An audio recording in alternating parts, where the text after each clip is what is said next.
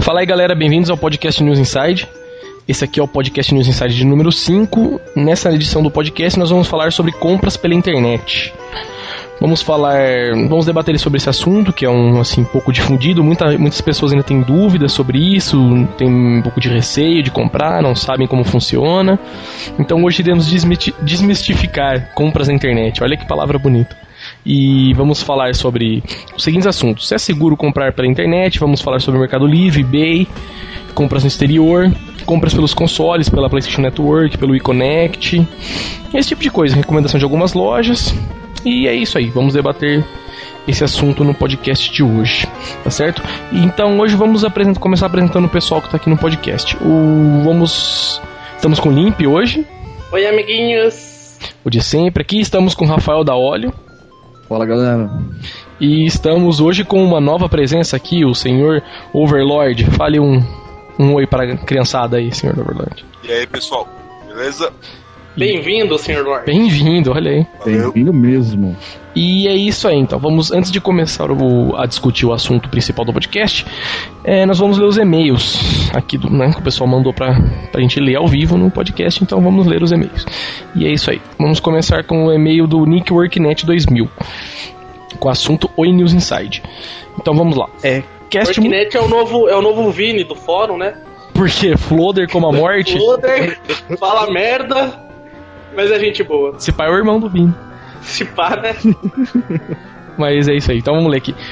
É, cast muito bom, como sempre caiu muito bem. Com o meu.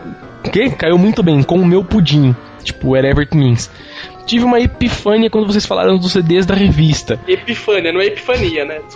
é, whatever. É, você escreveu epifania, porque não tem acento, eu li errado. E quando vocês falaram dos CDs de revista, porque eu vivi isso, até comentei com o Limp que tinha um CD amarelo que vinha com Worms. Mas mandando desabafo, alguém sabe como. Alguém sabe se o PSP RX, o Pops, funciona 100%? Hum, e pergunta pro Limp se ele vai dar o beijo prometido no Cast 4. Deu pro T, o resto eu não lembro o apelido. Quem é esse T, antes de eu responder a pergunta? Nem eu lembro disso. Nossa, então é. Puxa o pod aí escuta de novo pra ver. É, favor rolar, velho, não tem como. não, favor mandar e-mail corretamente. Com todas as informações. Reject. É, e quando o PSP RX é, na verdade não funciona bem com o Pops, não. Só que agora tem aquele plugin novo, né? Que os caras fizeram lá, aquele. Como que é o. Custom Firmware Enabler lá, aquele lá agora tá funcionando com o POPs. Ele lê ISO de Play 1 e lê ISO normal. Se for no Slim, né? No, no, PS, no PSP 3000 ainda não, não tá funcionando nada direitinho, não. Mas enfim, vamos para o próximo. O próximo e-mail é do senhor José Gabriel Menezes Freitas. Sem assunto. Vamos ler o corpo do e-mail então. Olá, tio Solid. Muito buenos podcasts. Terminei de ouvir todos hoje. Agora, bom mesmo é a música sem as vozes dos música do vídeo da futura da minha mulher. Como que é? É a música do vídeo da minha futura mulher. Nossa, humilha, tipo. Não entendi. Mas enfim. É o vídeo que a gente gravou da Britney Spears. Ah, atendeu, atendeu. É que ele não pôs ponto final, por isso que eu não, não liguei aqui o que era. Mas entendi, realmente. É, na linha de baixo tá falando isso agora. Ok, se começar a falar da Britney, eu não paro, só mais um pouquinho. Queria um dia fazer a participação no podcast, no podcast de apenas um minuto para falar uma, uma notícia da Britney em apenas um podcast. Entendeu? É, o cara dá um pra ela, praticamente. Exatamente, off-topic também. É. O cara curte a Britney Spears, né? Faremos um homebrew sobre ela. Automaticamente já virou, já virou piada do podcast, né? Por causa da Britney Spears. Vai ser altamente aloprado nos comentários. Mas enfim, sugestão do próximo tema. É falar de PS3, quando finalmente vamos ter jogos 100% no PS3, assim, tipo, via backup. E que não estraguem um rápido canhão. É, quando o Blu-ray vai ser barateado. É, falar sobre Blu-ray em geral também seria muito legal. E é só isso. See you later. Sua bola de cristal. Fácil. É, tem um cara que falou da sua bola de cristal aqui. Deixa eu ver o que meio que é. Eu não... Faz perguntar pra mim, velho. Eu acerto todas as previsões. É verdade. Você é o Black Mage mesmo, cara. Enfim, vamos pro próximo rapidão. O e-mail de Lucas Nóbrega Freitas. O assunto lê aí. E aí, pessoal do podcast? Eu tava pensando em um podcast com os temas: emulador é coisa de Deus e comprar consoles e acessórios pela internet. Parabéns, você foi atendido com esse é. podcast agora. Olha só como o cara chegou mandando e-mail primeira vez e já está rolando como um barril com todo mundo aqui. Vai laiar, né? Mas enfim, vamos pro próximo. E esse e-mail aqui é do Ricardo Nuno, ou Nuno, não sei. com o assunto opa. Opa, Oba. Como ser idiota, né? Gratuitamente os caras dão risada, né? Do assunto da Elaiab. Só nós mesmo. Não, imagina eu, sozinho em casa, fumando narguilé, com fone de ouvido, falando pro nada, dando risada. Nossa. Fazendo Tiger, Tiger, né? No fone. Sozinho, né? Parece eu. Então vamos lá. Olá, amigos do News Inside. Quem vos fala aqui é o Nitrofox. Acho que é o cara do fórum, não é? Nunca vi essa pessoa. Eu também não tô lembrando. Porque ele tá com tipo com o nick de Mickey, sabe? Entendeu? Então eu não sei. Ah, enfim. É. Gostaria de dar os parabéns aos cobaias do podcast pelas piadas de última hora que fazem rir, como o final do podcast 4. É sempre só pra conclusão. Puxa. É só chamar o Lugão que é a piada pronta. que ele já vira piada. É, de fato. Bem, eu gostaria de primeiramente sugerir que falassem mais da cena Wii. Sabiam que existe um homebrew que é semelhante ao Google Earth? Pois é, talvez até saibam, mas seria legal comentar com os nossos ouvintes. Isso é verdade mesmo. Mas realmente quem manja mais de Wii, na verdade, é o. É o Lugão, né? Até. Exatamente. É ele que entende um pouco mais de Wii, porque como eu não tenho Wii, então eu também o. Eu manjo tanto que eu semi-briquei o i do meu vizinho. Pode crer, fez o cara fez o update de outra região, né? Mas isso aí é uma Ah, coisa. cara, o próprio Wii já tem aquele softwarezinho dele do Weather Channel que tem um esqueminha parecido com o Google Earth. Ah, não, sim, mas é o Google Earth é o Google Earth mesmo, se eu não me engano. É, Igual que tem um que tem pro PSP. que tem o do PSP você tem que baixar os mapas off. Não, mas o do PSP é o Google Maps mesmo, não o Earth. É isso, é o Google Maps, isso, não é o Google Earth, é verdade. Você baixa os mapas offline e depois você roda no programa. Então, aí continuando aqui, aproveitando uma curiosidade. Onde vocês gravam o podcast? Eu digo, vocês se reúnem todos pela internet, fica Skype ou é ao vivo mesmo? Se for ao vivo, pro Quinto dos Infernos, uma reunião. Of hell. Gente, que violência! O cara tá estressando, tolerância zero, né? Se for ao vivo, poderia rolar um podcast ao vi- em vídeo. Seria bem interessante até pra ver as mancadas e dar umas risadas, tal. Mas então, respondendo, como o Dauro já ter falado, não, a gente não grava ao vivo todo mundo junto. Cada um grava na sua casa, pelo Skype mesmo, pela internet, depois eu edito, ponho a música de fundo, corto as coisas que tem que cortar e assim vai. E observação no final. Poderia começar a comentar sobre filmes também, mesmo não tendo nada a ver com o assunto, mas ultimamente eu vi aquele filme Anjos e Demônios e achei muito do mal, muito show o filme. Abraços do Nitrão. Ah, e daí vai pro Limp, que o Limp que tem uma coleção de filme, né, ele pode falar um dia. A gente fala de filme de, de games, então. É verdade. É. É, Mortal Kombat, Ou filme É, pornô, né? Ou falar de filme pornô. filme pornô é Também. porra. Totalmente related. Agora fazendo uma recursão aqui ao meio do tema sobre a, a edição do podcast Música de Fundo. Nessa edição teremos a música. Mickey! Castle of Illusion. Para alguém que pediu também no podcast. Foi no, foi no podcast passado que a gente leu o e-mail do cara, não foi? É, o Heitor Cuiabano. Vamos pro próximo. Vai, vamos pro próximo. E-mail de Leonardo Eloy. Porra, tem e-mail essa semana, hein? Porra, a galera, a galera viu que a gente lê de verdade, né? Não é tipo Né? fake, não é um bot que a gente pega os e-mails pra mandar spam, né? os caras mandam e-mail e tal, né? E lá. O assunto do e-mail é e-mail para ser lido no podcast. Exatamente, vamos ler no podcast. Aqui é o Leonardo. Cara, sou fã do podcast de vocês. Agora vai a minha pergunta. Como vocês, sendo tão feios, têm coragem de postar um vídeo no YouTube cantando uma música gay daquelas e mais? Vocês estavam com cara de que beberam gasolina com formol, né? Porque a gente é gay e tem cara de quem bebe gasolina com formol. Por isso que a gente faz essas coisas. E realmente bebe. Porra, se a gente fosse bonito e, sei lá, bebesse tangue, a A gente gente não já tá comendo mina, né? Pá. LOLs, né? Enfim, queria que todos comentassem minha pergunta. Já comentamos assim por cima, mas comentamos. E eu queria que além de comentar sobre Homebrew, vocês falassem um pouco de plugins, principalmente os engraçados. Porque eu acho pouco disso no site. Tipo, plugins, não, só se fosse plugin de PSP, mas não entendi É. bem. Manda outro e-mail aí, tipo, com que plugin está se referindo pra gente poder. Se pá, se pá é um carinha que postou no fórum, agora eu não vou lembrar o link dele. Ele criou um tópico lá pra falar de plugins inúteis e tal. Isso, eu vi também. Eu até tinha comentado um, um tópico bom pra cacete que o Hunter tá criando. Aí ele falou, não, mas eu quero comentar de plugin inútil. Aí é a mesma pessoa. Se pá é. Se pá, é, se pá não é.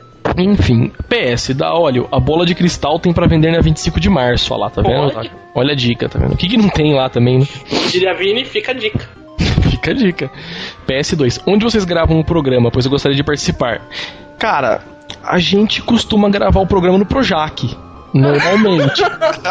Exato, tem uma portinha que leva pro meio do inferno, Já. lá no meio da Globo, a Entendeu? gente pega lá o, o passe escolar, o réu. Passe escolar, velho. Não, na verdade a gente vai com aquele carrinho do video show, tá ligado? O astromóvel. É, A gente vai de astromóvel. astromóvel. Porque na verdade nós é foda, né? Nós rocks. Mas Tá não, Projac Studio 3, manja. não, mas falando a verdade, a gente já falou como que a gente grava. A gente grava por Skype, tudo bem, cada um em sua residência. Cara, eu vou. Esse... Pessoas querendo participar. Vamos cobrar pra gente ficar. Começar a comprar por hora, que nem locadora, né? Puta que pariu. Aqui, ó, tem um tema aqui do Edel Maraújo. Nossa, a gente, a gente vai ficar a noite inteira no e-mail e não vai falar. Tem mais dois, tem mais dois. É, do Edel Maraújo. Eu esqueci como que, qual que é o nick desse cara no fórum, tá ligado? Só que o seguinte, ele mandou lá comentários sobre. Será que é o Ed? Acho que é o. É o Ed Metal? É, o Ed Metal, esse mesmo. Acho que ele mesmo. Porque, tipo assim, ele postou um comentário no podcast. No, no, no comentário no 4, né? No, no, no bloco de comentários do podcast 4, só que o, o, o spambot bloqueou, porque tinha muito, muito link. Aí eu liberei depois, ele mandou o mesmo comentário pra gente, que esse comentário é gigante, entendeu? Eu não vou ler o comentário inteiro do cara, vou ler só o começo aqui. Porque é gigante, ele mandou um texto gigante tal, bem legal, entendeu? Mas quem quiser saber o comentário inteiro do cara, dá uma olhada lá no, no comentário do blog. Mas enfim, tá lá, porra, gurizada, fui obrigado a comentar sobre esse podcast, o podcast 4. Acabei de curtir ele no meu iPod e tal, no trajeto que eu fiz de bus, e tenho que fazer o meu relato sobre downloads. Ao escutar vocês, eu me senti um completo velho. Mas querer, querer, quero deixar claro que no início do que vou contar era meu pai que baixava pra gente curtir jogando depois. Meu pai sempre fuçou em micro, então tava tudo em casa. Mandei tudo isso também para a porra do e-mail do podcast pra vocês comentarem no próximo, tá vendo? Ele ter feito o comentário É. lá. E seguinte, enquanto vocês começavam com o tal de MMX e o Cambal, eu comecei com XT. Nem tinha AT naquela época. Eu comecei com, com AT 286. É, você, foi, você rolou mais que eu. Tal. Modem de 9600 de- de- era luxo, realmente era luxo. Essa época eu peguei. Tal. O modem de 9600 não era luxo, mas era um modem um pouquinho assim, blaster tal. Não lembro exatamente a velocidade do modem que a gente tinha, mas enfim, lembro que meu pai vendeu um Chevette 86 zerado com roda de liga leve, diga-se de vazagem, para comprar essa bagaça. Acho que fomos os primeiros a ter monitor SVGA impressora colorida matricial. Olha, o cara, você era extreme punk mesmo, cara. Enfim, não vou ler mais porque tem muita coisa, cara. Tem muito. Pra continuar lendo, clique no link agora no áudio que será direcionado pro texto. Se você, se você tá ouvindo esse podcast agora e quiser ler o resto do comentário, tecle 1. Aí você vai ver o comentário do canal. Então. então, agora o último e-mail dessa noite. O e-mail de Gibbs Machado, sem assunto. E o e-mail do cara é o seguinte: Cara, aqui é o Guilherme Vulgumano. Aí, mano. Técnico do. Corinthians. Brilha muito nos Corinthians. Pô, o Limp prometeu um beijo da Chu pro centésimo. Pô, já li esse e-mail, caralho. Já deu mesmo. Leu bom. Eu, eu achei que era outro que eu li umas linhas de baixo aqui e tal. Pô, já li esse e-mail. Ah, então vai rolar. Perdeu. Vai rolar. Como leu duas vezes, o próximo pode, a gente não pode ler e-mail dele. Nossa, excelente ideia, né? Totalmente cuzão. Boa ideia. Não, mas beleza, vai. Vamos que vamos, que senão a casa vai cair e o tambor vai girar. Então vai que vai. Então vamos começar falando sobre compras na internet. Né, eu já tinha explicado o assunto pra galera aí, né? que Começou a falar, então a gente vai começar primeiro de- debatendo.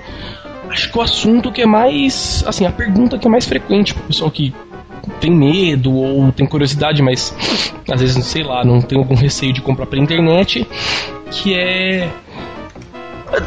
espirrei, espirrei. É que tá. É, depois eu corto isso no podcast. Cara, cinco edições de podcast pra ter a primeira espirrada, manja, merece uma salva de palmas. E... Então eu vou espirrar de novo, calma aí. Vamos, espirrei de novo. Então, agora vai. A pergunta é: é seguro comprar pela internet? Essa é a pergunta que algumas pessoas indagam. Vamos começar, como sempre, uma coisa sorteando um participante aleatório no podcast para responder essa primeira pergunta, né? Como a gente sempre faz em todas as edições. Vamos fazer diferente. Oi. Letra analfabeta, eu vou falar stop, na letra que parar é a pessoa. Hum, beleza, tô pensando, cara, tô pensando. Stop. Letra R, cara. Puta, Rafael da Oli, de novo, cara. Rafael na cabeça. Cara, é sempre, sorteado, como todos podem ver, óbvio. cara, sempre cai você, é incrível, velho. Tipo, muita coincidência. É Mas uma bola de cristal, né? É verdade. Real. Então, Não, a bola de cristal é do Link. Não é o contrato com, o- com o Real. Ui. então, vai que vai, da olha. É seguro comprar pela internet? Qual é a sua opinião? Cara, a minha opinião é o seguinte: não. Depende. Depende. Porque assim, tem, tem várias coisas que, que influenciam, tem vários motivos, mas eu acredito que comprar pela internet é seguro. Tem seus riscos também, mas eu com, eu, com as experiências que eu tive, posso dizer que é seguro sim. Eu acho que aquele negócio de você falar que tem riscos é mais assim para quem tá começando e ainda né, não consegue distinguir algumas coisas, né? Que seriam coisas que, tipo assim, você indo numa loja física, né? Você pode simplesmente chegar, catar o produto, né? E olhar, pagou, tirou, é seu, entendeu? Agora numa loja virtual que tomar alguns cuidados, né? Sim, por exemplo, eu, eu faço, acho que a primeira compra pela internet que eu fiz foi em 2003, no Mercado Livre. Tava leiloando lá um conjunto de CDs com episódios de, de Cavaleiros do Zodíaco pela internet e tal. Aquela fase antiga ainda, que não tinha nada novo. Eu vi lá, o cara tava postando, acho que era 25 reais, eram 12 CDs com todos os episódios da série clássica. Uhum. Beleza, lá na tal, fiz minha conta no Mercado Livre, dei meu lance. Nunca mais vi a grana e muito menos o produto nunca chegou. Pois é. Acontece. Isso é, é um modelo do que pode acontecer com você fazendo compras e o site de leilão. E também na semana passada, eu tava, fa- tava, é, indo no caixa eletrônico, as- passei meu cartão no caixa eletrônico e vi que estava bloqueado meu cartão. Tava, diz- eu sou cliente do Banco Itaú, tava tendo uma senha lá estranha, não sei que lá, o que Y.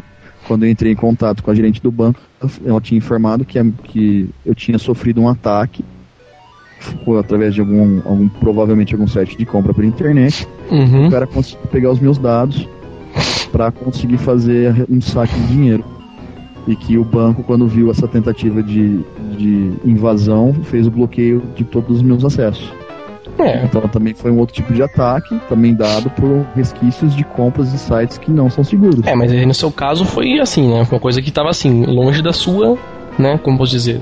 Não foi tanto a sua responsabilidade e tal, né? Já não foi uma coisa de terceiros, assim, vamos dizer, né? É, mas estava relacionado. Ah, não, né? É. Sim, é, foi, foi legal você citar, porque como o Link falou, tava relacionado. Então é, Hum. É assim, fazer compras online, ter a segurança de você com fazer compras pela internet, eu, apesar de ter esse, esse histórico desses casos, eu ainda considero seguro.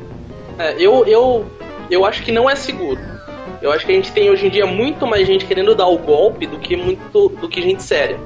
Se a gente for ver, não só no Brasil, lógico, mas vários sites no mundo afora que são fakes, ou então sites que a gente entra que a gente vê que é que não é nada sério, mas se for uma pessoa de mais idade, que não tem tanto conhecimento, uma pessoa, sei lá, de 60, 70 anos, que tá acessando a internet, que são aquelas pessoas que já têm um pouco mais de facilidade com essa coisa, mas não tem entendimento para discernir.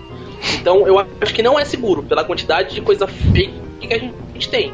É lógico que a gente tem lugares, locais seguros. Se você for entrar numa americana, num submarino, é, a gente vai saber que é seguro. Mas acho que é mais inseguro que seguro. Hum, entendi. E você, senhor É, Overlord, dê a sua opinião também aí. Pois é, eu sou mais da opinião do da óleo mesmo, que depende muito do tipo de site que você usa, né? Se você se, se mantiver, assim, americana, submarino, né? Esses sites mais, mais confiáveis, assim, provavelmente nunca vai ter nenhum problema. Entendi. Eu acho que assim, é, completando essa parte, né, com a minha opinião, eu acho que sim, é seguro sim. E como o Link falou, que é o grande problema, tem muito scam, muito phishing, então é complicado para um pessoal que não sabe diferenciar o que é uma coisa falsa do que é uma coisa real. Entendeu? Só que agora sim, antes era muito pior. Entendeu? Agora já é, é bem mais tranquilo. Agora você pode, sim, sim, sei lá, simplesmente entrar na internet, entrar nas lojas americanas, entendeu? Você vai comprar lá, você, vai, você pode ter certeza absoluta que seus produtos vão chegar, entendeu? Não vai ter problema nenhum. Você tem um telefone para entrar em contato, entendeu? Só que agora antes não, antes, tipo assim, todos os pagamentos eram, a maioria pelo menos, né? Eram todos processados offline, entendeu? Então você tinha que comprar, um cara ia lá, pegava os seus dados, entendeu? Lia do banco, passava num, num POS, eu imagino, fazia o pagamento e depois mandava o seu pedido. Então envolvia muito mais gente com os seus dados na mão para fazer isso. Agora e, hoje, e hoje o mundo tá mais preparado para isso também. Você pode ver exemplo do da Olho que o próprio banco ele já, já tem um esquema de segurança para compra virtual. Ele falou, ó, você foi vítima de um ataque, então a gente já tá preparado, a gente sabe que compra da internet é uma realidade, é uma coisa que vai crescer daqui pra frente, mas o mundo já tá mais preparado para isso. De, de fato, é isso que eu ia completar agora. Antes você não tinha um sistema, você tinha uma loja virtual, mas você não tinha como, sei lá, processar seus pagamentos online. As, as empresas que faziam isso eram as que tinham muito bala na agulha, entendeu? Tipo, Americanas, Submarino, Shoptime, principalmente, que foi uma das pioneiras, né? Então eles só os caras com muita bala na agulha que conseguiam fazer isso aí, mas antes era tudo manual. Só que agora você entra nas lojas, a maioria é tudo automatizado, entendeu? Você vai lá na Americanas, compra uma coisa, paga pelo VisaNet ou pelo Redcard, o negócio já é aprovado na hora, já é processado na hora, no outro dia praticamente sua compra já está enviada, entendeu? E é uma coisa que você vai ter um número de rastreio, você vai ter como ligar no Americanas para correr atrás, entendeu? Acho que agora o que aconteceu? A segurança melhorou muito é, mais por causa, como o Limp falou, por causa de preparo, entendeu? Eles estão muito mais preparados agora para demanda. Porque acho que antes você ir lá criar uma loja virtual, entendeu? Criava uma loja virtual e ninguém entendeu? Tava preparado para aquilo. O cara ia lá, ia, dava, sei lá, 100, 200 compras por dia, mas o cara não conseguia processar aquilo lá, entendeu? Virava todo um caos. Coisa que não acontece normalmente com compras offline, né? Porque você está na loja, você compra o produto e leva na hora e não tem nenhum outro, outro trâmite depois. Mas enfim, concluo dizendo que sim, é, na minha opinião é seguro sim. Tanto que eu compro muito pela internet. mas assim, eu, eu, a minha opinião é que não é seguro, mas mesmo assim eu não deixo de comprar. Eu compro pra caralho na internet porque eu já tenho uma certa manha, uma certa malícia. Mas se eu for analisar por termos gerais, assim, da sociedade, né? Eu acho que não é seguro. Assim, você quer dizer assim, não é seguro pra, pra qualquer um, né? É, exatamente. Principalmente Mercado Livre, eu acho. Mas eu acho que como tudo, né, cara, é não. Entendeu? Puta, é muito foda. A internet é, assim, totalmente uma terra de ninguém, entendeu?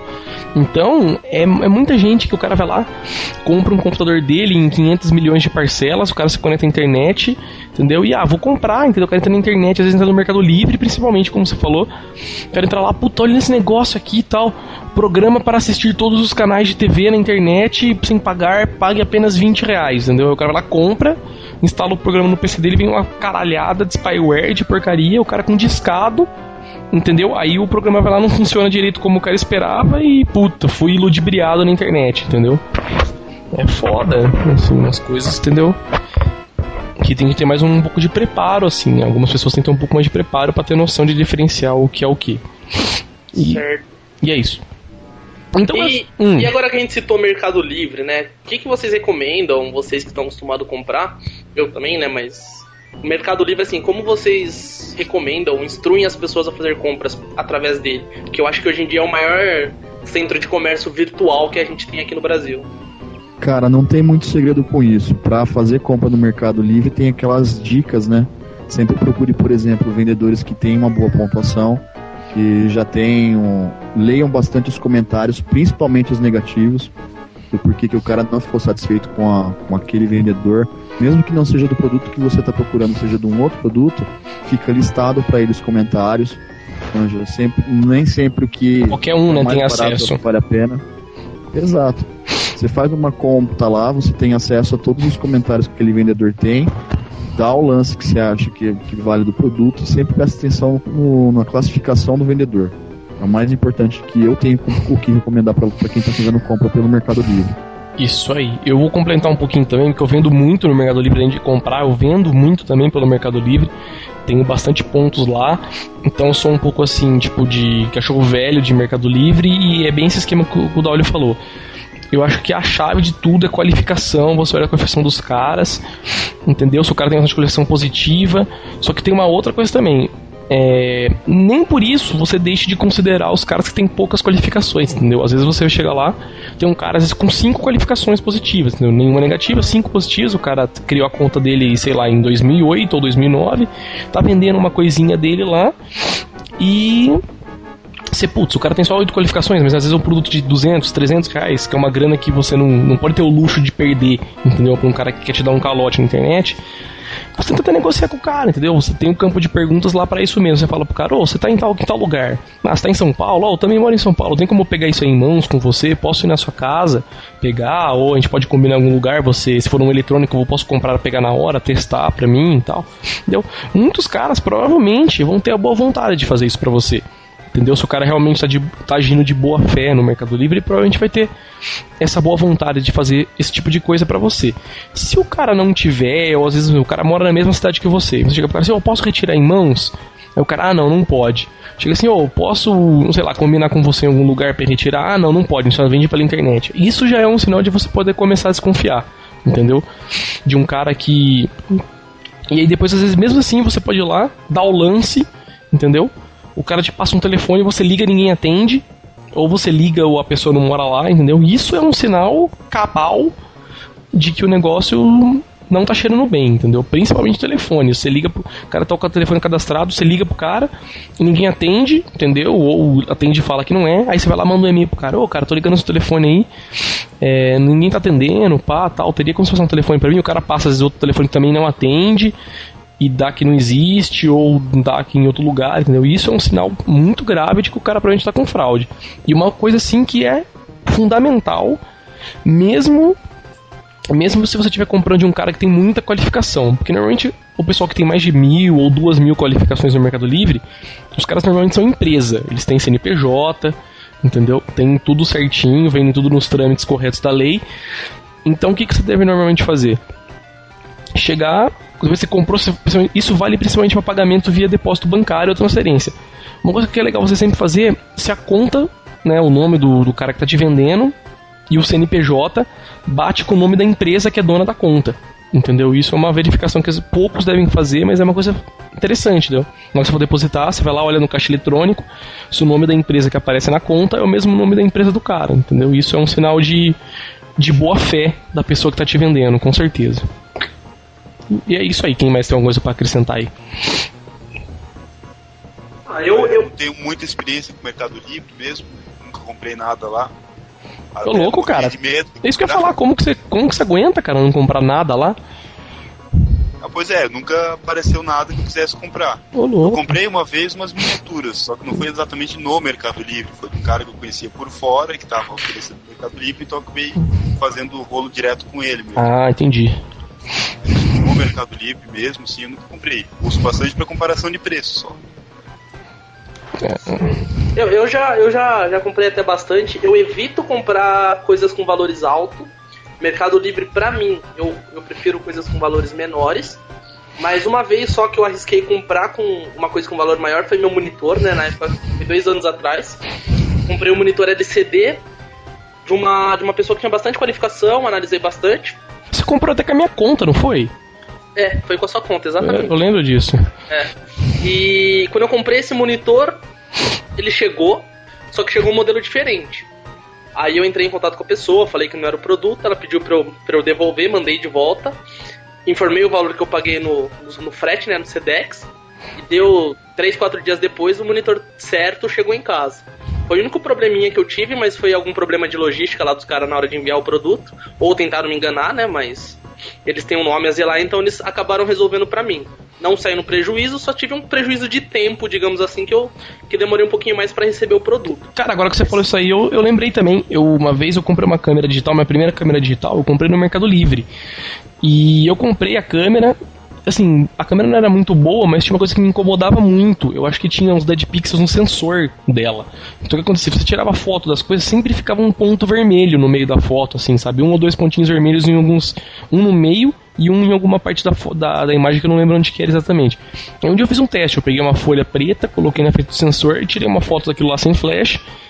E realmente ficou, entendeu? Aquela folha preta toda preta e aqueles dois pontinhos vermelhos. Aí eu confirmei com o cara, falei, ó, oh, Fiz uma explicação puta técnica. Falei, ô, oh, cara, acho que tá com problema no sensor da câmera, tá? a câmera tá funcionando, mas tá me incomodando, cara. Isso tá zoando as fotos, principalmente quando eu amplio pra ver na TV ou pra ver na tela do computador, isso fica muito visível, bababá, bababá. Aí o cara simplesmente chegou e falou, não, tudo bem, manda a câmera de volta que a gente te manda outra. Entendeu? Aí que ficou uma cabreiragem, sabe? Eu falei, puta, será que você vai comando a câmera de volta pro cara? Entendeu? O cara, tipo, fica com a câmera quebrada, não me manda nenhuma e fica com a minha grana ainda, entendeu? Eu falei, puta, aí eu pensei, pensei, eu falei, ah não, cara, mas acho que, entendeu? Não sei. Mandei a câmera pro cara e não fui na fé. Mandei, aí no outro dia eu liguei pro cara tal, falei, eu oh, mandei, tal, tal, tal. Né? Tinha, o cara tinha um telefone fixo, era de uma empresa, diga de passagem, uma loja. Liguei pros caras, falei, ô, oh, mandei a câmera tal, passou o rastreio. A mulher falou, não, tudo bem, a gente tá com o rastreio aqui, sem mandado por e-mail, então a gente chegando aqui, a gente te manda um e-mail quando a gente devolver a câmera. Aí passou uma semana, chegou outra câmera em casa, tranquilamente, peguei, tava funcionando balinha, Deu e para não falar que eu nunca passei por algum problema, foi isso aí também. Mas de resto, sempre correu muito bem. É, isso acabou nem sendo um problema da, da compra, né? Foi um problema do fabricante do produto. Pois é, entendeu? A câmera veio lacrada, uma câmera do Olympus. Eu abri e tava com isso aí, sabe? Tipo, chatinho, mas é uma coisa que você às vezes tem que entender, entendeu? Que assim, não é culpa do cara. Acontece com qualquer um, pode acontecer com qualquer um. Qualquer lugar, né? Não só no Mercado Livre. E aí, alguém mais alguma coisa pra adicionar sobre o Mercado Livre aí? Não, tranquilo. Então tá, vamos para o próximo tópico. Compras no exterior. Compensa fazer compras no Depende. exterior? Olha, da Olho já tomou a palavra. Fale da Olho. Já mando bala. É, Depende do tinha, produto. tinha que ser o rico, né? É, o cara que compra mais, comprou carro pela internet. Quem não sabe aqui que a gente tá falando, o cara já comprou carro pela internet, Não. entendeu? Computador, televisão, cara. Hum, Foda. Computador eu já comprei. Não, não posso falar que o meu computador veio da Bahia. Eu moro no interior de São Paulo. Eu comprei um computador na Bahia, veio por. Comprei pela internet. Ah, não, eu já comprei um computador que veio de fora mesmo, que veio do Paraguai. Mas é importado, né? Tudo vale. Oh? Ah, mas cara, acho que assim, você fazer compra no exterior depende. Eu falo assim, tem várias, vários cenários em que isso pode acontecer. Você comprar em loja de lá, você estando aqui pedindo para eles entregarem, ou como foi o caso que eu vou usar como exemplo, de você ter a oportunidade de ir até outro país e fazer a compra lá. Uhum. Vou dar um exemplo. Por exemplo, vou comprar um chinelo havaiano. Aqui eu pago 25 reais num par. Porra, estourando ainda, né?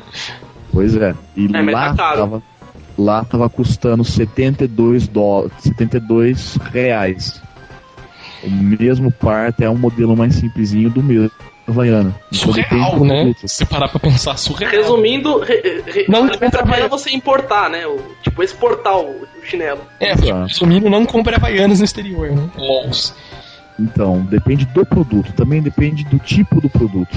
Se você for trazer, por exemplo, roupa, até aí não tem muito problema, mas se você for trazer, por exemplo, um sofá de lá, que a minha amiga, o noivo dela é americano, ele tava a gente morar aqui um tempo com ela, que eles vão casar, e ele desistiu de trazer parte da mobília dele que eles iam construir a casa aqui, porque não vale a pena.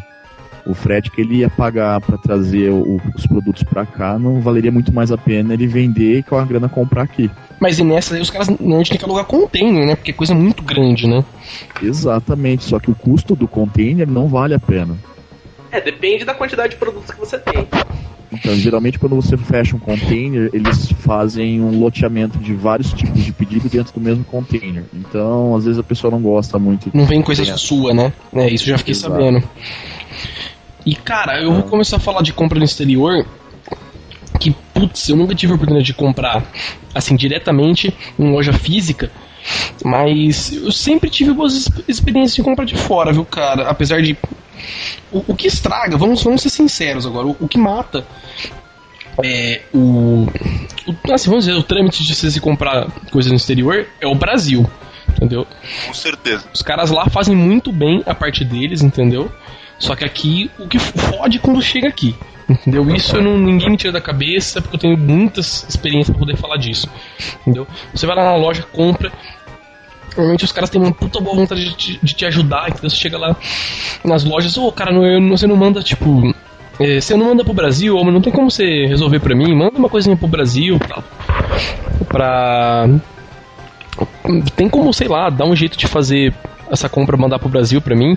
Aí o cara vai lá, procura, tá, tem sim, vai, paga lá, põe um fretezinho e assim vai, e dá, eles dão um jeito pra você. Agora, a- o problema é quando chega aqui, entendeu? Chega aqui e fode tudo, vamos colocar assim. Basicamente isso. Basicamente não, totalmente. Totalmente. Agora eu vou, eu assim, eu vou falar por quê, né? Seguinte, é, quando você compra um produto no exterior, ele chega aqui, para na Receita Federal, os caras vão lá, vão olhar o valor da que tá escrito na etiqueta, entendeu? E vão tarifar o seu o seu produto de acordo com aquele valor que está escrito na etiqueta. Isso que deveria acontecer. Eles abram para confirmar se é aquilo mesmo que está dentro do pacote e vão fazer uma tarifar sobre o que está declarado ali de fato. Eles olham o valor e tarifam 60%, que é o imposto de acordo com a lei, 60% do valor declarado do produto. Beleza. O que acontece de fato? O seu produto chega aqui no Brasil, eles vão lá, pegam numa esteirinha, entendeu? Olham lá o que está no seu produto, ah, ele parece uma coisa de computador. Eles vão lá, abrem, olham lá, é uma placa de vídeo, por exemplo. Eles olham o valor que está declarado, ah, sei lá, 200 dólares. Aí os caras vão lá, sei lá, o que eles fazem de fato. Eles vão, imagina eles vão no Mercado Livre e olham quanto que custa uma placa de vídeo. Aí, ah, 500 reais, a tarifa é sobre 500, foda-se. Mercado Livre não, né? Eles estão olhando no site mais caro, né? Mercado Livre é barato. Isso que eu ia falar, se fosse o Mercado Livre seria a bondade deles, né? Eles olharem no Mercado Livre. O cara vai lá, olha em qualquer site, seja lá como ele for, uma tabela psicodélica que eles tenham lá, e tarifa um valor. Aí você normalmente vai lá, compra uma coisa de 200 dólares, que ficaria mais ou menos uns 450 reais, vamos colocar aí, e tem que pagar 300 para tirar de imposto, entendeu? Ou 400 às vezes. Você acaba pagando 2 para tirar de imposto. Aí o que acontece? Qual é a sua, a sua salvação nesse caso? Você pode ir lá, pagar, né? O que normalmente, o que normalmente acontece, ela paga aquela lá, xinga pra caralho no correio, paga e vai embora. Ou se não, você pode mandar uma reavaliação. Você imprime uma nota fiscal, normalmente você imprime um cupom do PayPal, imprime a nota fiscal do site, quando é um site tipo uma Amazon ou qualquer uma Tiger Direct, imprime a invoice, leva no correio e, e manda preenche o formulário e manda o produto para reavaliação. Só que aí o que pode acontecer? Imagina, cara, você está no Brasil, você tem que sempre imaginar em, acima de tudo que está no Brasil. Esse produto vai voltar para a Receita Federal, que acho que se não me engano é lá no Rio de Janeiro, vai voltar para lá. Seu produto vai chegar lá com uma nota, os caras vão olhar, puta, um produto para reavaliação, ah, deixa essa merda aí, um dia que não tiver ninguém fazendo nada, a gente faz isso aí. Então, esse produto vai ficar, sei lá, um mês lá, entendeu? Até os caras reavaliar, e os caras ainda podem tarifar mais caro se eles acharem que vale mais do que aquilo que você colocou na nota, entendeu? Ou seja, ou você perde ou você perde. Então, é foda. Compras no interior compensa sim. Terminando, fechar, arrematando aí. Compensa muito, diga-se de passagem, se a gente não morasse no Brasil. Entendeu? Se o sistema aqui fosse assim, justo, vamos colocar assim. Pois Entendeu? é. Mas eu, tenho, eu tive uma experiência com compras no exterior até recentemente. Que eu comprei um, um jogo aí de Xbox 360, paguei 99 dólares. Foi 217 reais no dia no câmbio.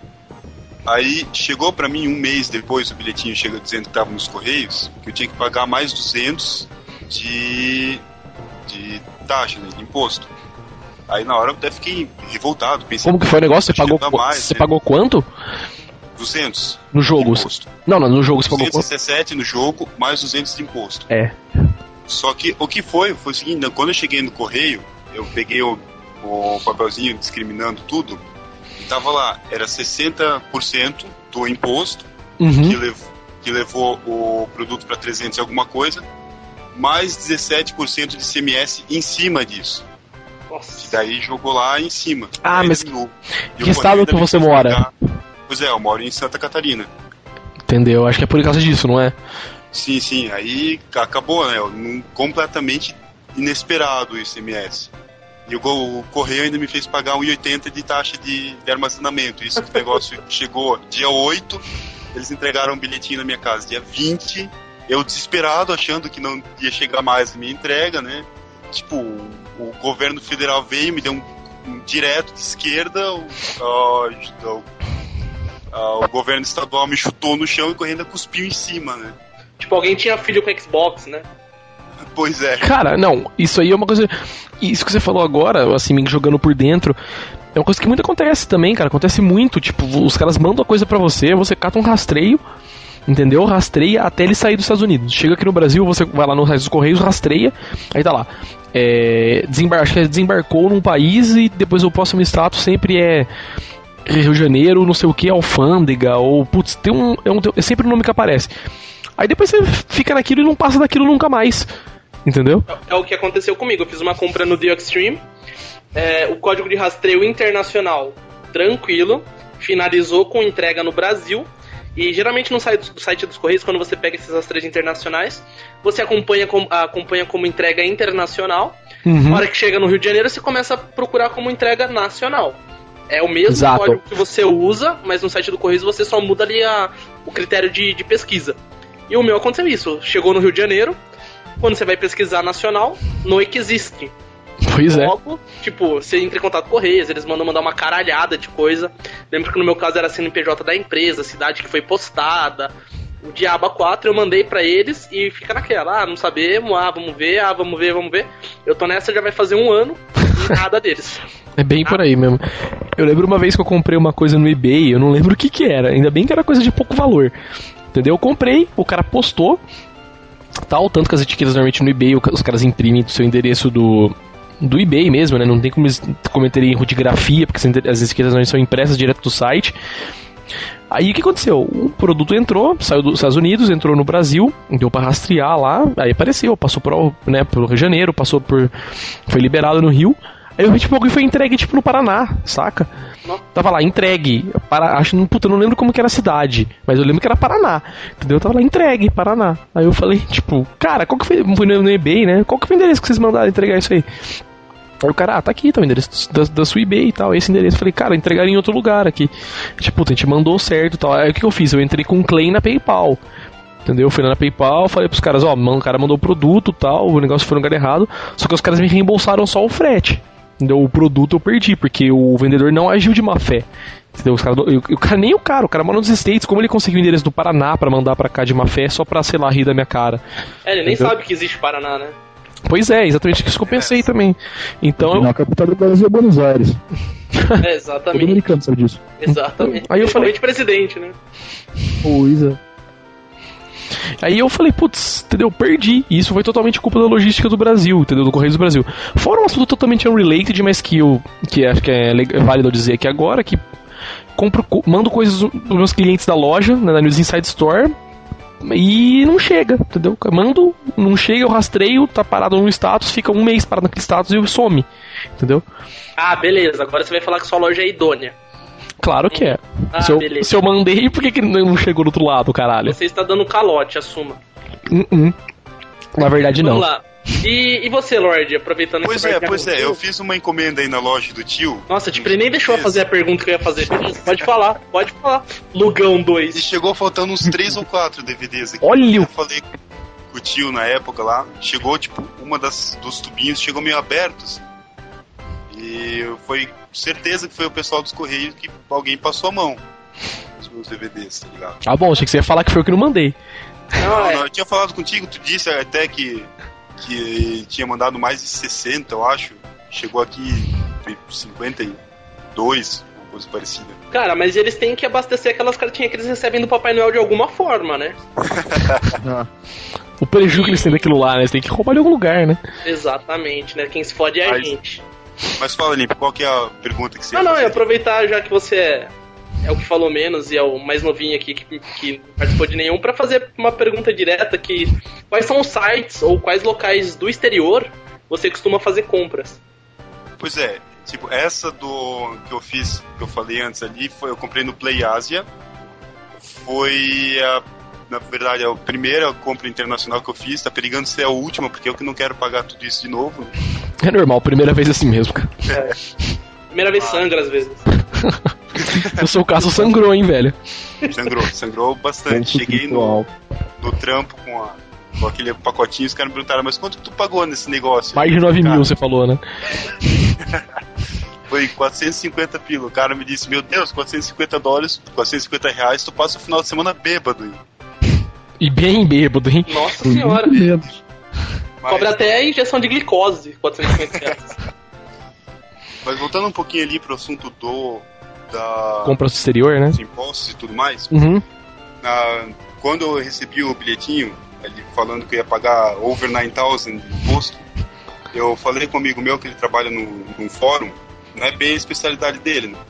Mas a recomendação que ele me disse foi de pegar o pagar os impostos tudo, pegar de volta, porque como é imposto indevido, você a princípio teria até cinco anos para reclamar sobre o imposto. Né? Então talvez não seja só ali a reavaliação seja a única, a única arma que a gente tenha para se defender desse tipo de coisa. Eu não cheguei aí muito a fundo, até porque não foi o meu caso. Eles acharam certo, entre aspas. Mas, pelo que ele me disse, tem como reclamar depois de ter retirado também. Ah, bom saber. Então, se você não quiser correr o risco de nunca mais ver o pacotinho de novo, você pode recolher ele e reclamar depois. Ô, oh, cara, essa, essa, informação é uma informação deveras interessante. Cara. Muito válida, muito válida. Entendeu? Você, sei lá, entra com um processo contra o Estado. Olha que legal. Bacana, você sempre perde. ah, mas o que vale é o caos, né? Exato. Tipo, não, sei lá. Eu geralmente faço compra de Extreme, faço compra pelo PlayAsia, faço compras pelo eBay também, faço compras. Tem um site espanhol que eu, geralmente eu compro produto para manutenção. aquelas chaves em Y que só Nintendo tem, aquelas peças exclusivas eu compro de um, site espanhol. Eu não lembro agora o nome dele. Espal PSP, né? Não, não. É o chavo.com. um site bem estranho. Tanto que eu fiquei até meio com o pé atrás.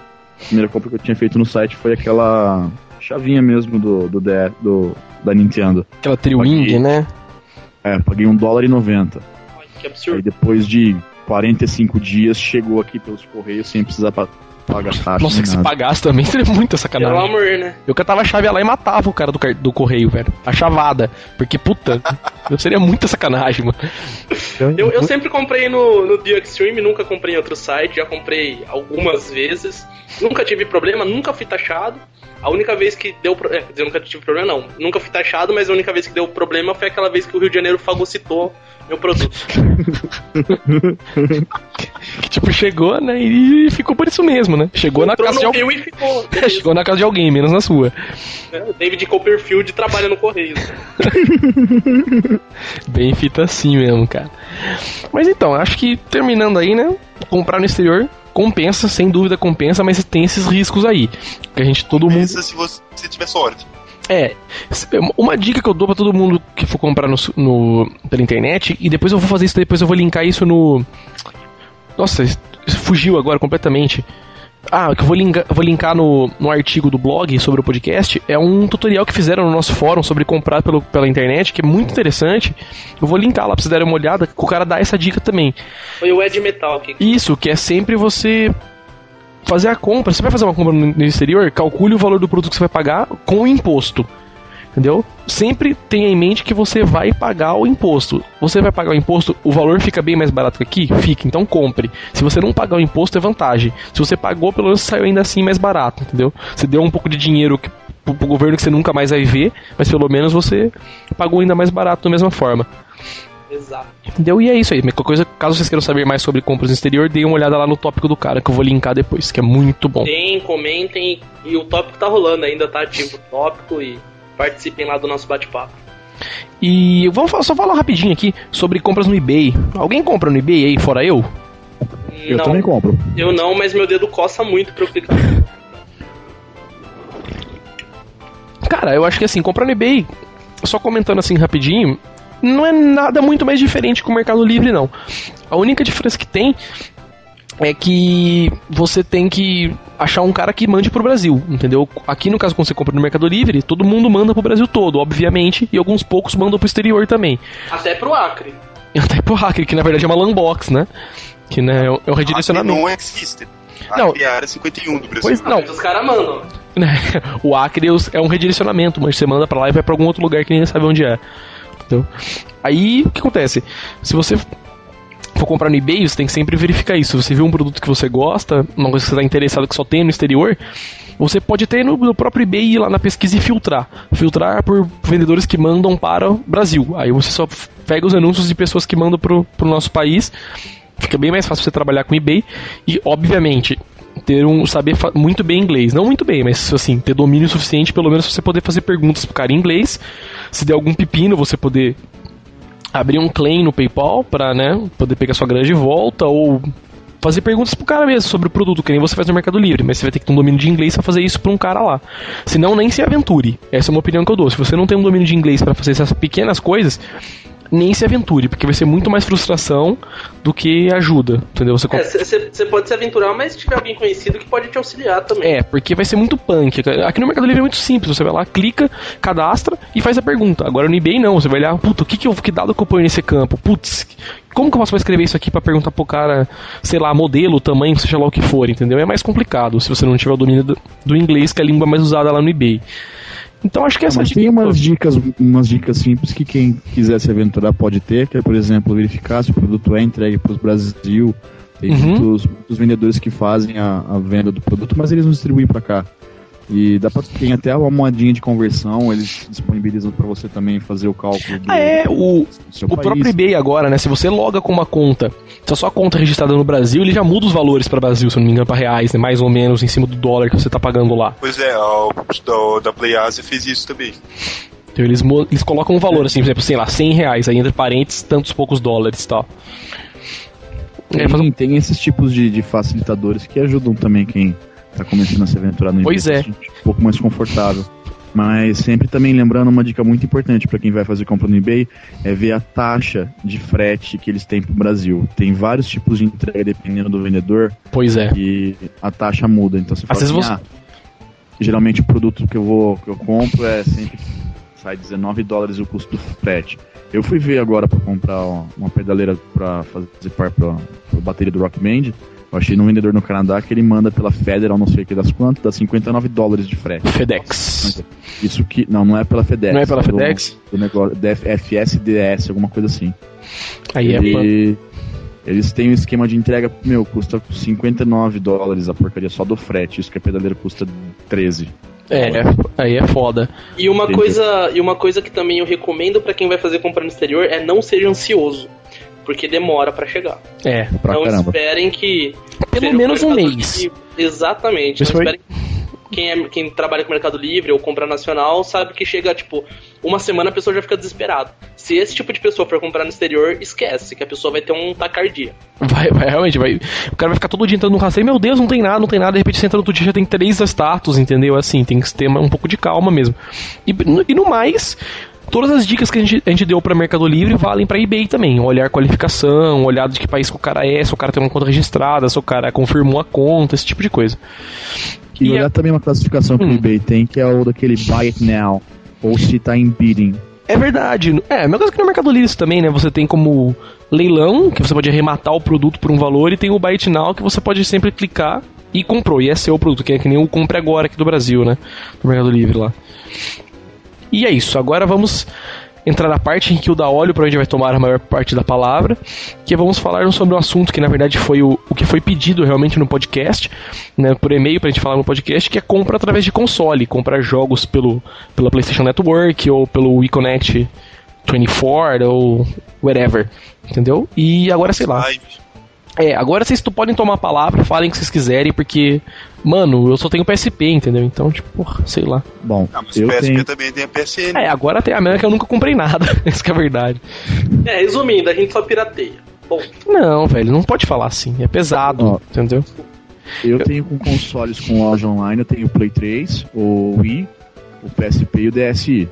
São os quatro. Todos. Todos eles funcionam Só. de forma parecida. Não, eu não sou rico, tenho a o óleo. Xbox 360. É verdade, essa é a versão ter... falar da, da Live Arcade, por exemplo, como é que faz pra fazer a compra nele. Pra falar a verdade, eu só sei que ele funciona com uma moeda de conversão chama é, Microsoft Points, mas não tenho a menor ideia de quanto que é a conversão de cada um. Ah, não, funciona que nem no Wii também. É um pouco.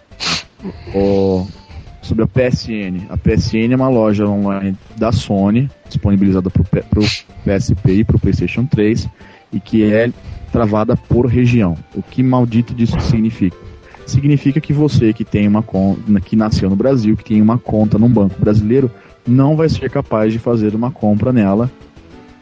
É, é frustrante, é Ponto, né? Tipo assim. É. né? Por mais que você tenha um cartão internacional, você não vai conseguir efetuar a compra. Pergunta, você tem que nascer de novo em outro país? Mas. hum, Sim, Da forma, da forma que eles querem sim, né? exato. For dummies, né? Sociais, por questões de direito, sim, você precisa renascer em outro país. Porém, graças à internet, temos. Temos workarounds, né? Pois é, eu, por exemplo, vou fazer o, o jabazinho de um deles, que é o que eu uso para PlayStation Network, que é o Entropay. Um sitezinho que ele gera para você um cartão que não necessita fazer a confirmação do, do seu endereço. Cara, você poderia fazer um tutorial do Entropay depois no nosso fórum, velho. Seria legal. Eu já fiz um, Você fez um? Ah, preciso dar uma olhada Tava então. conversando com um carinha lá, tava pedindo, o Limp até falou comigo, ó, dá uma entrada lá no fórum, que pra mim é meio difícil de entrar no fórum todos os dias. Sim. Aí o carinha lá desesperado, precisando de ajuda, fui lá, postei pra ele as informações. Que, é, que assim, a PSN, como ela é travada por região, ela faz uma checagem do dado do seu cartão de crédito com a conta bancária que você tem. Então, a hora que pega, por exemplo, você tem um cartão de crédito internacional, mas está ligado numa conta brasileira, ele barra dizendo que não tem nenhuma loja da, da PSN disponível para o Brasil. Então eu uso esse recurso do Entropay, quem quer usar o site é www.entropay.com e gera um cartão de crédito virtual, um cartão Visa virtual, e ele, cons- e ele deixa sem o endereço ligado a uma conta bancária. Então, quando ele pede para fazer confirmação, ele confirma sempre ok com qualquer coisa. Então, você pode morar no Acre, por exemplo, e fazer um cartão de crédito por lá, ele vai achar que você realmente mora no Acre e não na área 51, É, isso se tiver um banco no Acre, você usa o cartão de crédito, né? Provavelmente. Esse é o primeiro problema. Esse é o esquema que eu recomendo para quem tem ah, o PSP ou o Play 3 e quer fazer compra online por ele, é um recurso. Mas, cara. Em, em suma, o que, que você tem que fazer então, pelo menos na PSN, que é, que é a mais chatinha nesse caso? Você tem que criar uma conta com endereço americano, uma conta americana com endereço americano, com país definido como Estados Unidos. Aí você vai lá na Entropay, cria um cartão e paga. É isso? Por enquanto é, por enquanto é assim, quando você ganha o seu PlayStation 3 ou você compra tal, você cria uma conta de usuário. Essa conta de usuário requer que você col- coloque umas configurações do exemplo de que país é, é essa conta. Uhum. Aí ele vai perguntar se você quer criar uma conta virtual na PlayStation Network para isso. Aí você confirma que sim, completa com mais alguns dados, adiciona ou não, que você também pode deixar sem, um cartão de crédito. Só que para você poder fazer o conteúdo, comprar ó, certos tipos de conteúdo, você precisa ter crédito, precisa ter cartão de crédito. Então tem duas maneiras de fazer isso. Ou você compra aqueles cartões pré-pagos que tem, que é um saco achar. Isso que eu ia falar, vende isso aqui no Brasil? Não, né? Não. Eu não só vende, né? importação. E aí você já viu que, por exemplo, um cartão de 10 dólares você vai acabar pagando 90 reais nele, É, que é uma exploração absurda. não vale muito requer isso pelo Entropay, que é, um, é uma empresa, não é nada, é feito nas coxas, eles fazem isso certinho. A única treta que eu reclamo deles é que eles exigem uma, um valor mínimo de depósito para carregar, que é tipo o cartão que você gera virtual é um cartão pré-pago. Então o valor mínimo de carga que você tem que pôr é 20 dólares. Ah, tem isso aí, né? E aí, o legal de quando você for comprar é você pensar assim, puta, eu vou comprar coisa, sei lá, no, Play da PlayStation Network. Se você for comprar uma ou duas músicas de rock band, não compensa. Entendeu? Não, Você pode até fazer, só que assim, o ideal seria você fazer, você carrega seu cartão com pelo menos uns 20 dólares de uma vez, como o da Olho falou, e mesmo que você não gaste tudo, você não é obrigado, você vai lá, compra suas duas musiquinhas e deixa um pouco da grana lá. Entendeu? Exatamente, Não. você já deixa lá pra quando você quiser usar. Exatamente. E aí também não é só por causa da PSN, tem várias outras lojas que exigem essa checagem de endereço, como por exemplo a iTunes Store da De Apple. fato, é Ela verdade. também exige que você tenha uma conta ligada a um banco americano. E na- eu tenho uma conta nela americana e eu uso o mesmo esquema do Entropay que também funciona. Então você carrega com cartão pré-pago, mas você pode fazer compras em vários lugares usando o número de cartão que você recebe. Você recebe exatamente o número de cartão de crédito. Ele, só o cartão ele não existe realmente em plástico, é só um número virtual. Quando você usa, quando você usa esse, esse cartão, você faz a recarga, não tem nenhuma questão quanto vencimento, validade desse crédito. Tá lá, é seu, você pode usar quando você quiser. Exatamente, ele é descontado na, na fatura do seu cartão de crédito, porque você precisa colocar um número de cartão de crédito para fazer a carga do cartão virtual. Não, sim, mas por exemplo, ah, eu vou, vou por 20 dólares, pus 20 dólares e agora, e daqui 8 meses eu quero comprar outro conteúdo. Eu gastei, sei lá, 5 dólares, tem 15 ainda. Não vai vencer esses 15 dólares, vai ficar lá pra sempre pra mim. Exatamente. Eu ainda tô com 1 dólar 25 desde o. ah, No dia que a gente fez um rateio e comprou várias músicas. Não, é, essa sobra, essa sobra é anterior ainda. Essa sobra, pra falar a verdade, é de 2007. Nossa, então. Tá mais que provado que não some mesmo. Então, e de Wii? Só, só mais uma Ah, coisa aí sobre a, a PSN. Além de você fazer essa conta no Entropay ou dar um outro jeito de conseguir, o- o- conseguir pagar, a tua conta de usuário na PSN também tem que ser uma conta na- no exterior, né? Você tem que dizer lá que você é americano. Sim, Tem, tem uns esquemas assim, né? É, você tem que, exatamente. tem que pegar Você endereço americano com- registrar, né? Então, resumindo, quem comprou um PlayStation, É, que criou uma conta, vai ter que criar uma outra americana. Não necessariamente. Não necessariamente. A Sony tá, tá expandindo o mercado deles agora em 2009 para América Latina. Tanto que se você entra no site, você já vê que México, Chile, grande parte da América Latina e tá, já está inclusa na PSN. Menos o Brasil. ainda não está, mas está com previsão de entrar pelo menos até o final do ano. Até o final. Como seria se a Microsoft fizesse isso com a, com a Xbox Live também? Porque Eu ela achei que tem o já mesmo tinha. esquema. Pois é, até onde eu sei, a live ainda não tem no Brasil também. Mesmo esquema da PSN, né? Ah, é isso que eu ia falar, cara, porque, pô, o Xbox já, vamos supor, já vende em português, né? Com manual em português, com caixa em português, vamos dizer assim, com suporte em português. Isso eu achei até estranho não ter a loja aqui. Porque o console você não consegue piratear, né? Eles não, conhecem a nossa cultura. Não, não digo por isso. Eu digo, vamos supor, você consegue comprar com Xbox 360 brasileiro. Acho que se bobear é até montado aqui também, não sei. Entendeu? Não é que nem o Play Bom, 3. Se... O Play 3 acho que você não compra nenhum. provavelmente deve ter a, a loja brasileira também. Pra, pois é, foi o que eu pensei. É, eu também eu não tenho certeza porque eu ainda não tenho meu Xbox também. Então, o que eu sei é do, do pessoal que eu conheço que tem.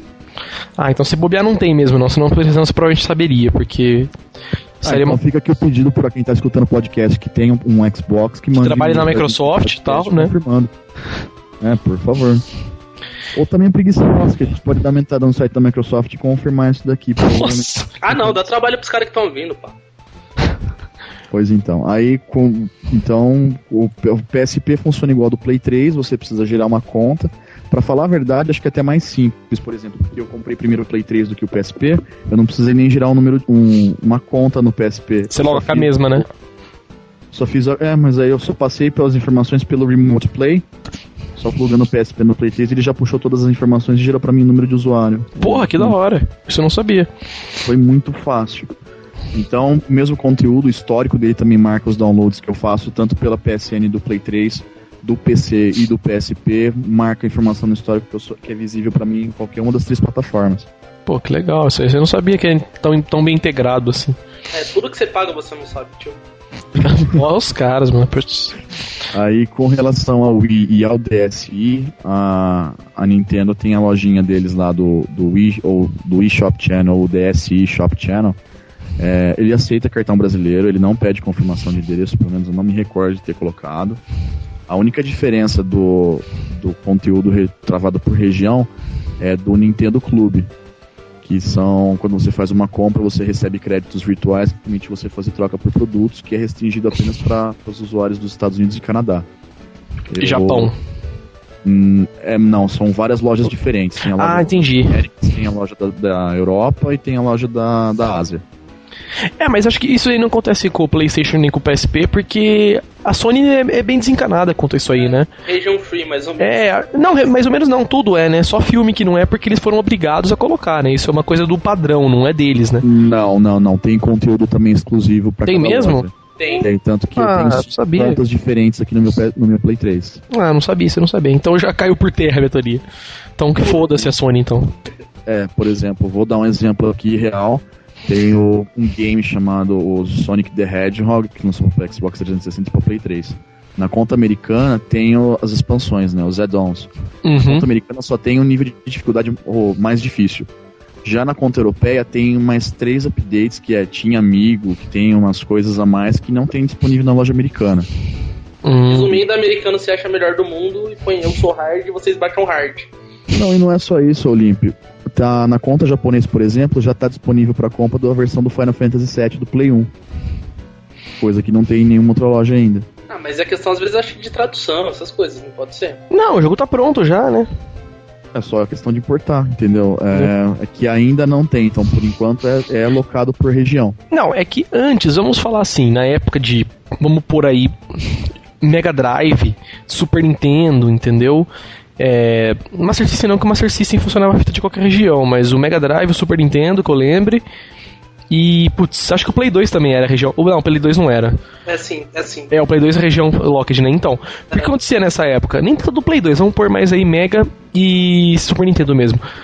É, era questão de mercado, né? Eles lançavam um jogo. Porque o que acontecia? Eles lançavam um jogo no Japão faziam uma festa de lançamento do jogo, blá blá blá, tal, lançavam uns bundles com console, mais o jogo, mais um controle especial. E depois eles nos Estados Unidos eles faziam uma coisa completamente diferente, lançavam o jogo com um manual diferente, com uma caixa diferente. Então era questão de mercado, entendeu? Mas agora que inventaram internet, entendeu? Putz, o cara lança o jogo hoje no Japão, amanhã o cara já tá vendendo na loja virtual pro, pro país, pro mundo inteiro, entendeu? Então já meio que caiu por terra isso. Virou apenas um empecilho, não uma coisa que é vantagem. Então, e é isso. E, da, e também tem esquema de conversão. Como o I aceita uh, cartão brasileiro, o DSI também, o você faz a carga do, dos valores, a PSN trabalha direto com o valor de moeda mesmo. Dólar, real, uh, sei lá, ien, peso, marco, sei lá mais o que. A Nintendo já, e a Microsoft também que eu sei, eles têm os próprios os valores, as próprias moedas de cada um. Então tem os Wii Points, tem os DSi Points, que é equivalente, por exemplo, a cada mil Wii Points ou DS Points equivalem a 10 dólares. É. A, eu acho que eles fazem isso aí pra mais pra você poder carregar a sua conta com crédito e depois comprar, né? Te dá um pouco é, mais eu de... acho que é mais pra eles venderem pacote, né? Tipo, você não pode comprar, sei lá, um jogo custa 4 dólares, você não vai pagar só 4, você vai ser obrigado a pagar 10. Então é mais jogada pra eles ganharem. Na verdade, eu não, não acho que seria exatamente assim. Por exemplo, tem game que custa 600 dólares, 600 Wii Points, só que eles têm os add-ons, tem as expansões deles junto.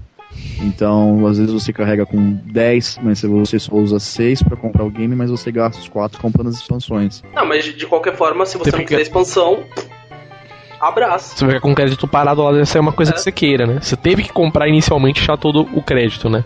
Isso são business, você está coisa... sendo inocente. Mas uma coisa legal deles também é que eles agora dão a opção para você também dar de presente para uma outra pessoa que também tem o i. Então, às vezes, tá aqueles pontos envelhecendo, não tem mais nada interessante para comprar. Você tem aquele amigo mala que está com o saco cheio de sair para comprar um presente de aniversário para ele. Você fornece para ele gratuitamente alguns poucos Wii Points de, de, de, de, aniversário. É um recurso também que eles Legal, né? E a loja do. Hum. A loja... Parênteses aqui agora, tá? Fiz uma pequena busca, né? fiquei curioso. E parece que tem sim a live no Brasil já. Ah, imaginei. Ah.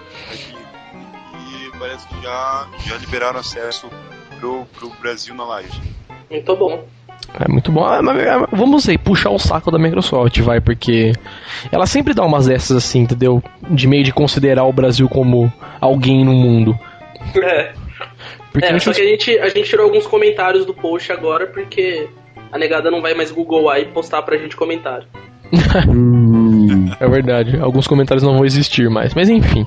Vamos, então, por último aqui, é terminar falando de como pagar as compras no exterior. Vamos só falar rapidinho aqui, porque alguém pode, a gente pode usar alguns termos que as pessoas não conhecem aqui, entendeu? A gente meio que falou de uma vez, mas algumas pessoas podem não conhecer, por exemplo, o que é PayPal, a Entropay, pelo menos o Daol explicou bem o que, que era. Por exemplo, PayPal, pode gente que não conhece, não conhece o que é um VisaNet, por exemplo, entendeu? Como que funciona? Isso aí, alguém quer falar por cima aí ou quer deixar que eu explique? Pois é, o... pode ser que eu falo sobre o PayPal ali, até porque já vou dizendo que é o eu acho o, o, jeito mais confiável, com certeza, de comprar pela internet. E, a ideia deles é muito boa, né? Do, do... Sim, com certeza. Você cria sua conta no PayPal, vincula o seu e-mail, coloca os cartões de crédito ou, ou, os cartões de crédito que você tiver, né? E lá você tem cadastrado seu endereço, tudo certinho. E quando você vai é, fazer a compra no site, você indica sua conta no PayPal, que o pessoal do PayPal passa para o site só as informações que eles precisam.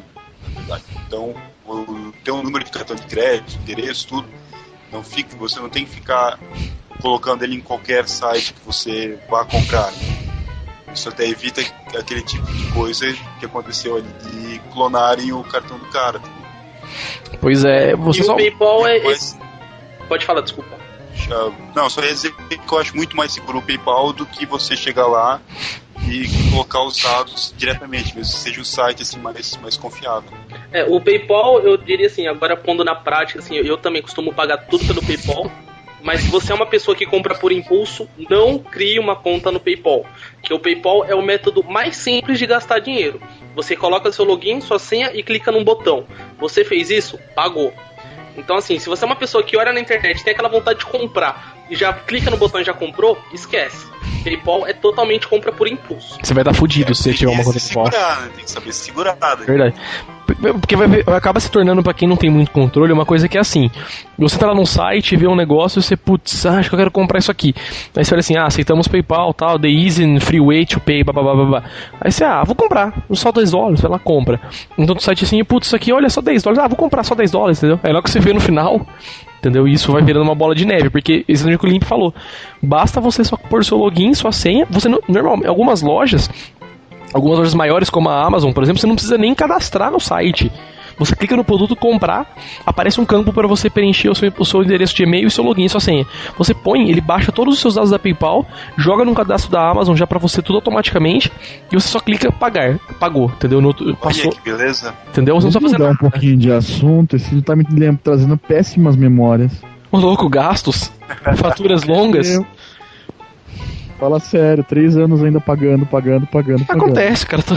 Todo mundo já passou por isso alguma vez. Principalmente culpa da PayPal. Isso que a gente tá alertando. Cuidado com o cartão de crédito na mão de crianças maiores. Crianças que têm videogame. A bancária faz merda. Então, eu vou terminar só falando também dos outros métodos de pagamento. Aqui. Ajuda a ter um cartão com limite baixo também. Né? Exato. Exato, que aí quem te impede é o banco, não é o. E uma outra coisa, então. É, começando a falar dos métodos aqui do Brasil, nos Estados Unidos acho que o mais basicamente é o PayPal mesmo, entendeu? For the win. 99% das lojas aceitam, você não paga nada para mandar seus dinheiro por PayPal, é 100% seguro, porque os caras não recebem seus dados de pagamento, é um sistema bem legal, a sacada dos caras é excelente. Aqui no Brasil, a gente tem o PagSeguro, que é o que melhor. É, que é, que é o melhor, o mais estável, que tem a, é, a, é a mesmíssima ideia do PayPal. A mesmíssima ideia do PayPal. Entendeu? Ele não tá tão. Como eu posso dizer assim? Ele tá tão maduro como é o PayPal já, entendeu? Que ele, o PayPal automatiza muita coisa. É que nem o Limp falou. Em algumas lojas você só precisa pôr o e-mail, a senha, clicar e pagou e vendeu e já tipo já vai seu endereço, entendeu? Que nem eu falei também. O BR, o, BR, o PagSeguro não tá tão tão automatizado assim ainda, mas já tá num caminho muito bom, entendeu? É, o, o PagSeguro, se eu não me engano, ele ainda vai pro site do, do cartão de crédito. Eu não, eu não, eu, eu, me recordo que uma vez eu fiz uma compra, mas eu acho que eu fui direcionado. Mas alguns anos já, eu não sei se ah, mas já amadureceu isso aí. Mudou sim, quando eu comprei os energéticos na Campus Party, pelo, pelo site pelo BR Seguro, que eles estavam com uma promoção interna dentro do evento, eles não pediam mais o não fazer redirecionamento, só que você tinha que salvar o seu cartão dentro da, da, da PagSeguro, entendeu? Tinha a opção lá, você quer salvar os dados do seu pagamento aqui para não precisar digitar mais? Aí eu coloquei não, aí na outra vez que eu loguei ele perguntou de novo, entendeu? Agora se você salvar fica que nem a PayPal. E tirando o PagSeguro, temos o VisaNet aqui no Brasil, que o que que é? O pagamento online existe em duas formas: o que é processado online e o que é processado offline. Processado offline, que é o que a gente chama, e quando você vai lá na loja, aparece um formulário, você põe seus dados, cartão, validade, CVV e nome como exibido no cartão, e o cara vai lá, pega esses dados, entra no site da VisaNet depois, né, o cara tem uma conta especial, ele, ele confirma, vê se o endereço seu de envio de billing bate com o cartão, se bater, ele faz umas outras verificações, vê se tem saldo, essas coisas, faz o débito e posta o seu produto. Ou seja, o cara trafegou esse seu dado de, de cobrança em vários sites diferentes, entendeu? E ele teve acesso físico a esses dados. Ele viu qual é o número, ele viu qual é a validade, entendeu? Agora, quando é processado online, tem duas formas, assim, vamos dizer, as maiores, que é o VisaNet, né, que é o Verified by Visa, e o Redcard, que é para Mastercard, e o VisaNet, que é para cartões Visa. Que é automatizado. O que acontece? Você vai num site, é, por exemplo, americanas, acho que eles. Acho não, tenho certeza que eles usam esse sistema. Você clica, Aí vai aparecer lá, qual cartão você quer pagar? Visa. Você vai lá, clica no Visa, ele te redireciona direto para o site da Visa.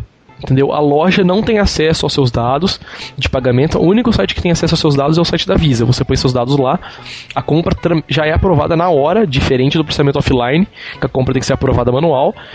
Você põe seus dados lá, ele já vai ver na hora se tem saldo. Tem saldo, tem, ele bate os dados, bate, ele já confirma, manda um e-mail para a loja só falando assim, ó, esse cara tem saldo, é uma, é uma conta idônea. Quando você manda, for mandar o produto, você autoriza o débito e manda o produto. Só isso, entendeu?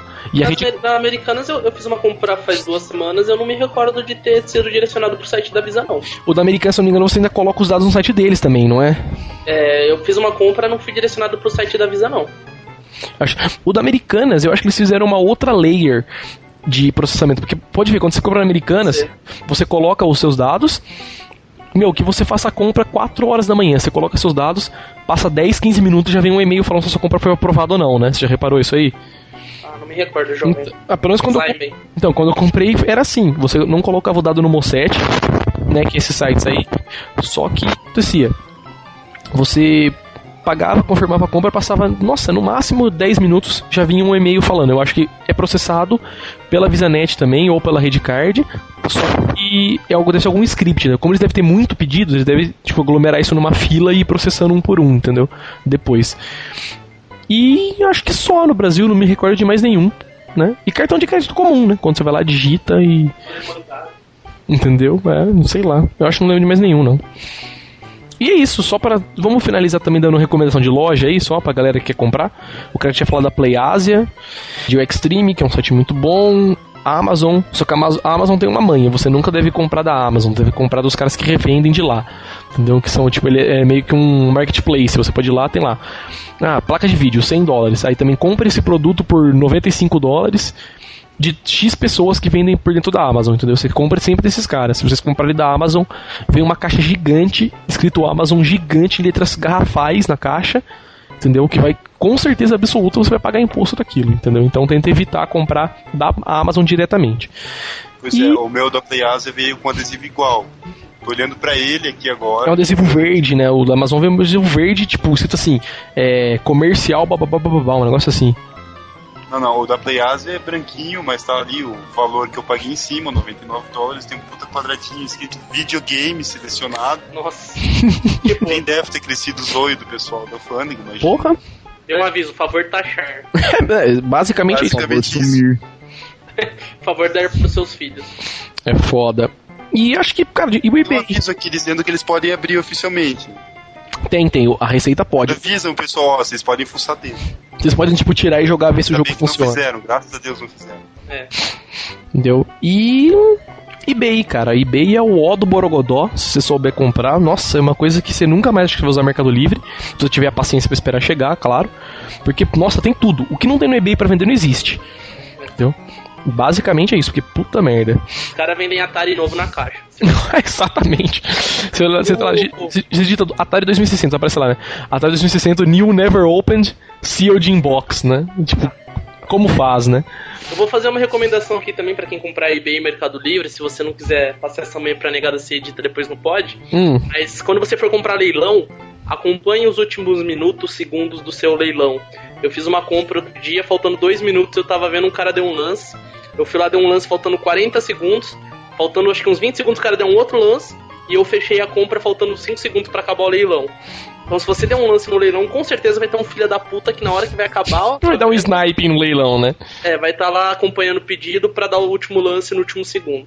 Então, não confiem muito em leilão, porque você geralmente vai perder se você não fizer isso. Se você não acompanhar o leilão mesmo. Se for um produto que a negada quer, com certeza vai acontecer isso. Eu tenho que recomendar uma loja também, a News Inside Store. Porra! Comprei meu PSP 3000 lá, tô muito feliz com ele aqui. Fiz compras lá também. Comprei meu flashcard, um set de GBA, um set. um monte de um set. Não, você tá vendo? A galera, todo mundo tem que falar bem. Fala bem também aí, vai Overlord. Pois é, pois é. Apesar do. do DVD que sumiu. Correios, que eu já falei, os DVDs que sumiram. Ah, mas depois foi, daí foi motivos de força maior, vai. É. Pois é, pois é. Tô negociando com o tio aquele adaptor, aquele flashcard do SNES ainda, vai ter que sair. E outra, outra loja, outra loja não, outro ponto que eu recomendo para compra e venda é a marketplace do Fórum News Inside. Nossa, aquela ali é o ó também. Que os usuários estão vendendo, eu acho que não teve nenhuma venda lá concretizada até o momento. É porque tem muita pouca gente vendendo, né, cara? Vamos tirar o escorpião do bolso. Vamos lá. Ciro Botini. Botini, vírgula Ciro. É, exatamente. E eu acho que é isso, né? Vamos ficando por aqui com o podcast como sempre, aquele jabazinho de final de podcast. É, se vocês querem assinar o podcast do News Inside, cliquem no chiclete que fica na sidebar do blog, é onde fica o numerinho lá, né? Tantos listeners. Cliquem lá, vocês podem assinar via feed. Se vocês quiserem assinar via iTunes, cliquem lá também, entendeu? Que vai aparecer o link para vocês assinarem via iTunes e. Pô, sei lá, entendeu? assinem o podcast, é, comentem lá depois. Dica pro pessoal que usa Linux, se usar o KDE o player Amarok tem suporte ao mesmo feed do iTunes. Dá pra acessar direto dele também. É verdade. Ah, acho que até o Inamp tem também, não tem? O Inamp, se não me engano, tem, uma, tem um bagulho de pra assinar podcast. Não sei se ele assina pelo feed XML normal ou pelo do iTunes também. Sei lá, anyway. O Windows Media Player não faz isso ainda. Ah, o Windows Media Player, puta que pariu, né? Você tem que dar ah, escutem da forma que vocês quiserem, é. foda-se. O importante, é que, o importante é que vocês ouvam, né? Ovam é bonito, mas tudo bem. Então, vocês, vocês... Ouçam, né? Tipo, esquece que existe. Não, é ovão, entendeu? Vocês vejam que Você cedilha? Que que é isso? Nunca Eu querer, Denúncia para o povão. eu querer, eu ouvo. Se você querer, você ouve, né? Enfim, então é isso aí. Vamos dar tchau, do- ficamos por aqui. Falem tchau aí, fala aí tchau aí, Nip. Tchau. Beleza. Diga tchau, Lilica. né? Tchau! ui! Tchau e. Fala tchau também da hora. Falou, galera. Até daqui 15 dias. E é isso aí. Fala tal, tchau também aí, senhor do Overlord, que foi o primeiro podcast que ele participou. E- É, espero que não seja o último, né? Foi muito legal aí gravar com vocês, apesar do, do horário, de eu ter que trabalhar amanhã, de minha mãe tá batendo. Todo mundo, todo mundo tem que trabalhar. Não, eu tenho, eu tenho até uma Vou falar a mesma sugestão. coisa toda vez. Eu tenho, eu tenho até uma sugestão. Nunca mais chame o Lugão e sempre chame o Over. Over não, desculpa. Over. Over 9000! É tenso. Mas é isso aí, galera. Falou e até a próxima. E é isso aí, galera. Falou, até a próxima. Como sempre, quem quiser mandar e-mails para serem lidos no podcast, e-mail do podcast é podcast.newsinside.org. Tá legal? E é isso aí. Então, boa noite, boa sorte e tchau.